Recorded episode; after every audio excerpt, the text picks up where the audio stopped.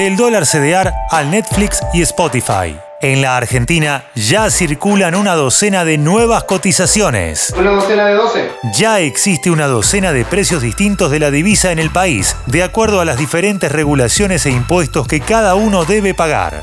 Entonces, ¿cuál es el que más conviene comprar? Dale, decime. Soy Fernando Bolán y esto es Economía al Día, el podcast de El Cronista, el medio líder en economía, finanzas y negocios de la Argentina. Seguinos en nuestro canal de Spotify y escuchanos todas las mañanas.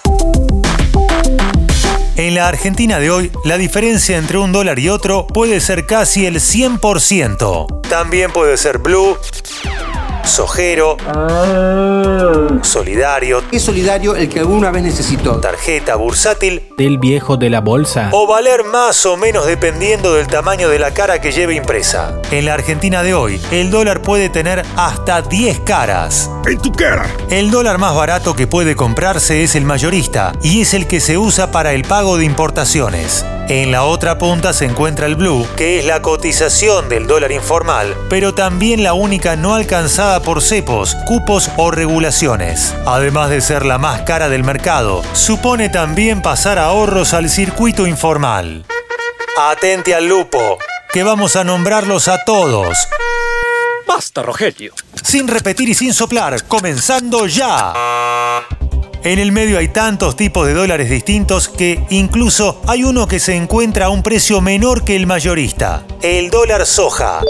Los agroexportadores son uno de los sectores más perjudicados por la brecha cambiaria, ya que no solo les pagan dólares al precio oficial de la punta compradora, sino que además les retienen el 33%, por lo cual reciben solo 65 pesos por cada divisa liquidada. Ahora si deben comprar insumos, aunque estén al dólar oficial, deben poner 37 pesos más para poder llegar a los 102 pesos del precio promedio del minorista. En cambio, si esos 65 pesos quieren pasarlos a moneda estadounidense y acceden al cupo de 200 dólares por mes, deberían poner 104 pesos con 50 más, ya que el dólar solidario o ahorro cotiza en promedio a 169 pesos con 50. Si gastaran con tarjeta en el exterior, también deberían tener en cuenta esta cotización para el dólar tarjeta.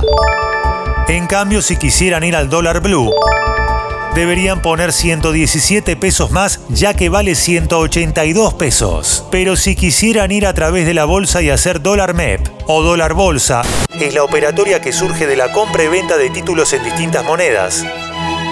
Les costaría 170 pesos mientras el contado con liqui para mandarlos al exterior en su versión libre a través del dólar CDR cotiza a 179 pesos. Claro que estos últimos dos precios son de alguna manera subsidiados por el Banco Central, entre comillas. que según estimaciones del mercado hasta el nuevo cepo intervenía todos los días poniendo 25 millones de dólares. Por eso la Comisión Nacional de Valores pidió a los agentes bursátiles que se corran de este dólar subsidiado ¡Salí de ahí, maravilla! y vayan con el dólar Cenevi, que funciona como un acuerdo entre partes. Su cotización hoy ronda los 180 pesos.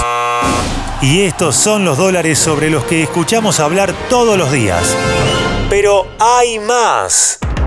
Por ejemplo, se ubica el dólar Netflix, que tiene una alícuota con promoción del impuesto país. Ahí, en lugar de ser del 30%, es del 8%, a lo que luego hay que sumarle la retención del 35% a cuenta de ganancias o bienes personales, por lo que termina arrojando una cotización de 150 pesos, lo mismo que el dólar Spotify. Por último, completa la lista el dólar cara chica, que vale un 3% menos que los de cara grande, más nuevos.